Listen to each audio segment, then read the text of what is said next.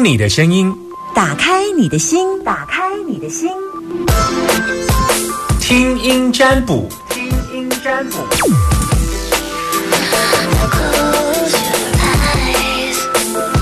说要把你的心门打开，听听你的声音。嗯，我只要听你的声音就可以了。现在是有空档时间，打开电话，打开你的手机，打开你的按键。好，零四二二零一五零零零。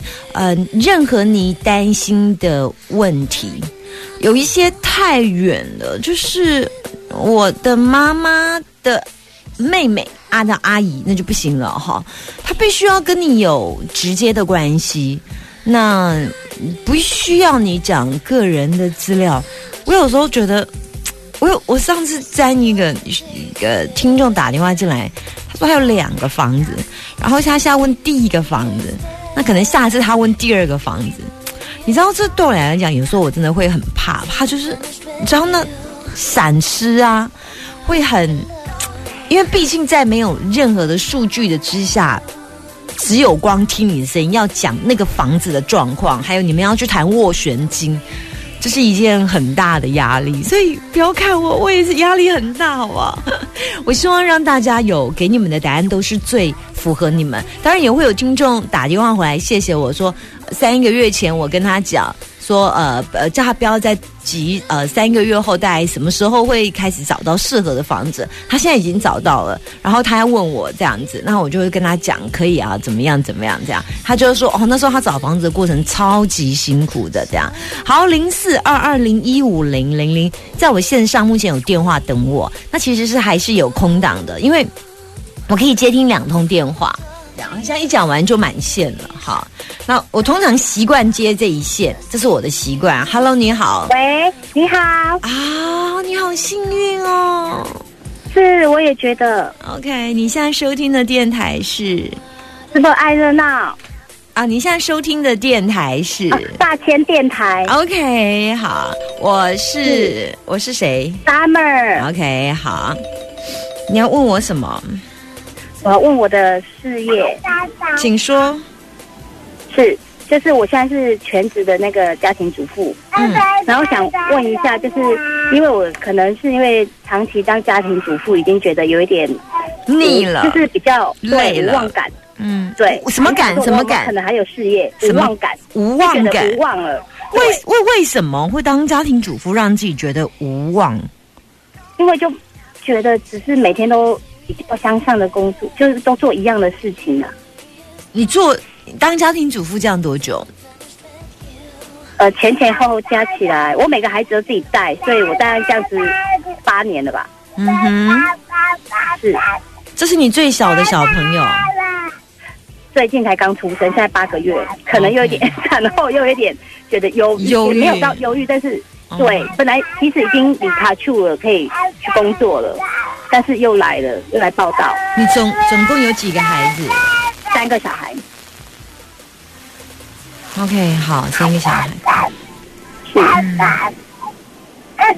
你要问什么？我要问有没有可能我可以去工作？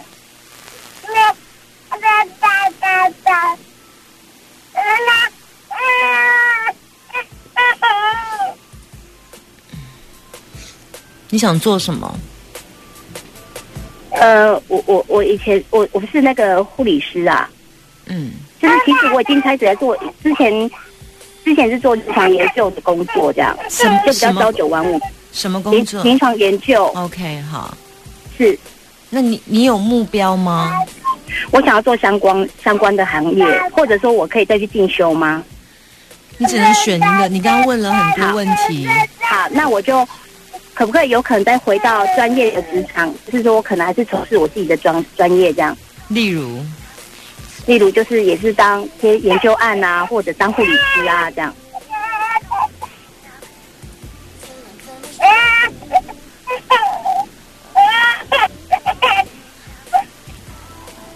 嗯，我我觉得我占卜比较希望是有清楚的，嗯。我觉我觉得有一些事情是可以很容易的决定，嗯，例如说，如果你真的想去做，你就去做；然后呃，如果你在做的过程当中有碰到问题，我觉得我给你的解答会比较清楚，因为嗯、你刚刚给我的每一条路都是不同的答案。例如，你要做的是研究类的，那就是研究类的一张卦；你要做的是护理师的，哦是。是护理师的一张完全临床。所以你刚刚问了我一个很大一包的。的的工的的状态，但是我只能针对说，如果你现在不要当家庭主妇去找工作，我觉得很好。当然，我有看到一些问题，但如果这些问题是可被解决的，就长久的时间来看，你会活得比较像一个人，你会活得比较，嗯，因为我觉得你太不开心了，你太不开心，对，你失去，真的。你失去，你不知道你自己要干嘛。是。所以我他们对，他们老师对，这就是我最主主要的点。我就觉得我怎么每天都这样过，但是在别人眼中，我觉得这样很好啊，你又不用担心什么事情，你就把小孩顾好，家里顾好。可是我就觉得这是我要的吗？对我，我工作我还是一样可以把家庭顾好，还是可以把小孩顾好啊。呃，心理学当中有一个关系次序法，是你可以去搜寻叫关系次序法。好，那首先关系去法，对，首先第一个满足的绝对是自己，第二个才是配偶，第三个是啊、呃孩子。但我们常常会为了孩子牺牲了我们自己，我现在就我们现在就越举了，我们要先把自己给满足了。如果你为了孩子而牺牲了自己，很多人会觉得说啊，孩子的成长过程只有一次。如果你把孩子摆在比你还前面，通常最后的结果是一旦孩子不如你预期，你就会失衡，你会找不到自己的根基。如果说有的人他说没有，我觉得呃我不重要，我要照顾孩子。可是当你把自我抛弃的时候，你你会活得很不开心，因为你是用抛弃把自己对。那现在你现在已经就碰到这个问题了，所以嗯，我我我我，因为你小朋友有一点点有一点点声音，我挂了电话再跟你说，好不好？好你挂了，你听广播，你听广播，好好。好，是是，谢谢，就先这样好好拜拜嗯，好，拜拜。我看一下，嗯，我今天只能先接听一通，哈。那因为我等一下还有两性作家咖啡因会来到节目，那我先把他的问题先给他呃给他一些建议，这样子。就是我们常常会在两个人的相处当中，忘了应该要先爱自己。那最近我也会接到呃有听众。他跟我留言说，他不会爱自己，他这一辈子都为先生，就为他先生外遇，他非常非常的痛苦这样子，然后就就不懂说要怎么样才可以爱自己。那也会有一些听众告诉我说，他这辈子为了他小孩，或者甚至会有人说他为了他婆婆做牛做马。那我们都发现，这个这个施与受之间一旦不平衡，是来自于最重要的根基是并没有自己在。满足，所以我常常会跟大家说，分享有一种心态上的满足，态度上的满足。好，以前你跟你先生去运动，那为什么去运动？因为我先生叫我跟他去运动，所以我就去运动喽。那这就是一种所谓的啊，我被我先生拉着，我一定要配合他去运动。可是如果呢，同样的事情，你用不同的方式的态度上来面对，你就告诉自己说，我今天是爱我自己的健康，我去做。你知道吗？同样做一件事情，在行为跟态度上，他只要一旦是被改变了，他就状态是不一样。以前我到下午三点的时候，我要喝一杯咖啡，为什么喝咖啡？就觉得啊，这个下午茶就是要喝咖啡。但是呢，我从今天开始，当我看着这个这杯咖啡的时候，我告诉自己说，我接下来要五分钟，我要爱我自己，我要让我跟我的咖啡来相处。所以边喝每一口咖啡的时候，告诉自己，这就是我爱我自己。我正在因为我疼爱我自己，所以我来买这杯咖啡来跟自己相处五分钟。你发现每天做一点，为了自己，我做这件事情，因为我，例如说我以前买衣服只是我很想买，但我今天告诉自己说，这个事情是因为我要爱我自己，所以我买着。在态度上有一点改变，你发现到用新的生活态度来熏习自己，你就完全不一样了。那如果一旦爱我自己一旦没有被满足的时候，你你用第三个次第，比方说第二个应该是啊、第一个先爱自己，第二个是先生，第三个是小孩。一旦扭曲了关系的时候，你会在某一天你突然发现你没有了自己了，那那个没有的感觉就会很慌乱、很空虚、很找不到目标。所以做任何的事情，如果你平常就有多爱自己的时候，你就不会在这么严重的失衡的时候，才发现自己是空无一物。所以从今天开始，除了爱自己的行为，也要提醒大家，不要为了先生或小孩把自己压得这么扁。做任何的事情，要先把自己的状态先处理好，先调整好，然后爱自己为优先。这不是自私，因为一个没有能力爱自己的人，是没有能力爱别人的人。也也就是说，给出来爱是扭曲变形爱是一种感觉，就算痛苦也觉得幸福，爱是一种体会，就算心碎也觉得甜蜜，爱是一种经验。就算破碎也觉得美丽。张开你的双手，幸福敲敲门。I have to shout that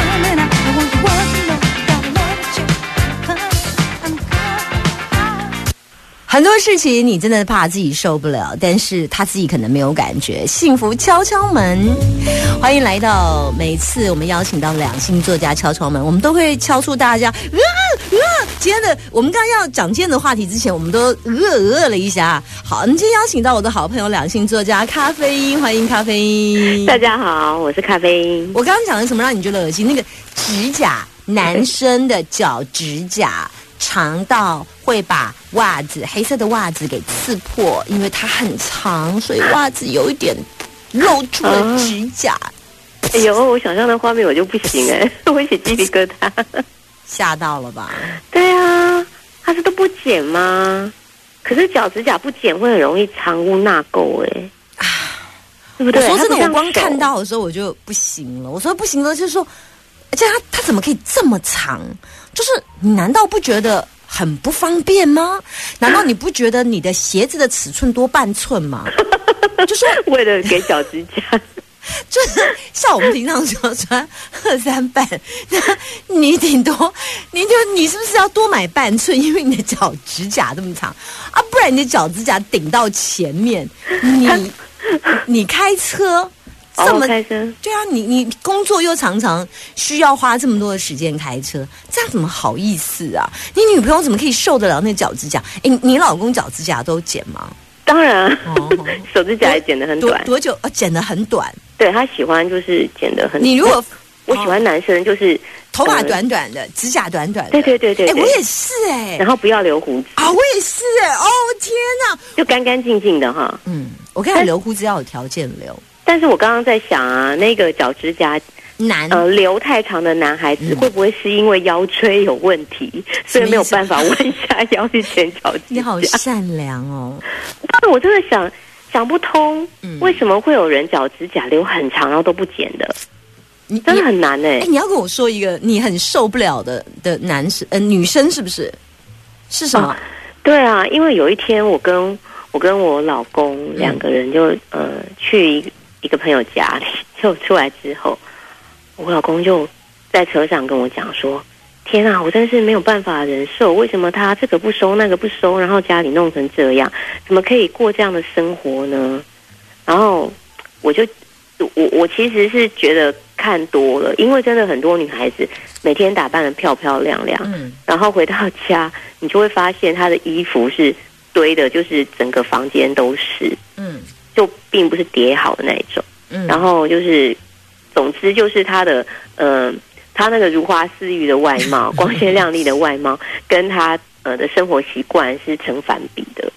那就男生可能比较难想象，男生通常都会觉得说女生打扮扮的漂漂亮亮，应该就是很爱干净啊。嗯他比较难想象女生不爱干净。所以那一天你，你你跟你老公去别人一个你们认为很漂亮的嗯嗯女生的家里，他被那个屋内吓到，吓到，是不是？对，然后我就趁机跟他说，教育一下，对我就跟他说，你看，还有你娶到我，嗯不然像你这么洁癖的男生，对，哎，因为很多真的很多男孩子就是其实是结了婚之后嗯才知道老婆的这个呃生活习惯不是很好。嗯，我有呃接过蛮多那种读者跟网友啊，就抱怨呃老就另一半老婆啦女朋友生活习惯不好，比方说回到家嗯衣服就随手就永远都是。要拿去洗的，还是你是要拿去洗，还是你要再穿，还是要怎么样？就放在沙发上，都没办法辨别干对对对，然后可能袜子也不立刻拿去洗，嗯哼。然后鞋子也是，就是呃，今天穿一双，明天穿一双，然后所以玄关都是鞋子，然后他们就没有办法接受，因为真的是大家的印象里，就真的认为女孩子通常都是爱干净，这是男生的通则吗？就对，男生通常会认为女生会比男生爱干净，所以以以我们是女生，而且我们身边有很多闺蜜的经验，其实我们家的闺蜜的家都很乱呢、哎、我们觉得很正常哎、哎，你也觉得正常哦超？正常的啊。对，我们看，当然不是说长得长得像垃圾没有没有没有，但是就是会有一坨是清不掉，或对对对三两三坨。例如床头旁边有可能会有一坨是连包包、衣服买回来是什么什么什么都会一坨，或者是。对，就是会有屋内会有一到两三坨，然后呃柜子也会有那种呃，就是高低柜也会有那种层架里面东西塞得很紧，有一包一包塑胶袋的那种，对对对。类似啦，对，就没有整理的非常好，没办法啦，对对，但是可能男生觉得这样，嗯、这样就没有办法接受。有有有有觉得说这样嗯不能接受吗？就还是说其实，嗯，我觉得是家里的生活习惯。如果说啊，从小妈妈就把家里打理的很干净嗯的人，在这样的环境下长大，他就没有这样的男孩子就没有办法接受女生都不整理家里。他会觉得说这个女生，呃，不适合做家务，或是不懂得做家务。你说的真好。我嗯从小就把我们家儿子房间，还有跟他一起打理干净。嗯然后有有一次呢，他就到他女朋友家，嗯他说：“妈，你知道吗？他的房间跟垃圾堆一样，这 怎么会有这么邋遢？女生洗完澡。”他那个衣服脱下来，直接就是一个圆圈，然后脚离开了，你知道吗？对对，然后他并没有把它丢进篮子，嗯，没有篮子哎，然后就去洗澡，洗完澡之后，他的脚就踩在，他没有踩那个浴垫，他就踩在刚刚脱下来的衣服，然后踩过去之后，他继续躺在那里哎，然后明天呢，明天有新的衣服会叠在这件衣服的上面，两个圈圈，因为脱下来有两只脚，两个圈圈就放着的，他说 超夸张的，我说。所以经过这件事，他说：“哦，没有没有，这女生太邋遢了，那我要好好的教育她一下，不然以后这老婆不敢娶。你”你说对了、欸，真的。但是话说回来啊，我觉得两个人在一起啊，这个生活习惯是真的蛮重要的。嗯嗯有时候远比说你的什么学经历啊、家世背景是是不是相当来的重要。如果你是真的一个非常爱干净，或者说习惯爱干净的男孩子，嗯跟一个呃比较呃大咧咧的女生，他们真的会因为这种生活小细节，好、衣服一回来要不要放到洗衣篮去，就是为了这样的小事情、小细节就会吵翻天。嗯嗯，这种为生活细节吵架的啊，真的是太多了。所以真的，你找一个生活习惯跟你比较类似，反而啊，你们会在感情上面走得比较顺利。咖啡因说的很好，在生活的习惯上走的比较就是比较相近啦。对，否则你会发现有一天分手的理由绝对不会是他呃身高没有超过一百七十啦，哦绝对然后不是呃他的学历不够好啦，他的收入什么赚的钱不够收入多啦对他都不是，不是，都不是，是他都不把衣服拿到正确的地方洗。芝麻蒜皮绿豆饼干屑的小事，对不对啊？，真的。好，这很重要喽，跟大家分享。今天非常谢谢两性作家咖啡因来到节目，谢谢。谢谢大家。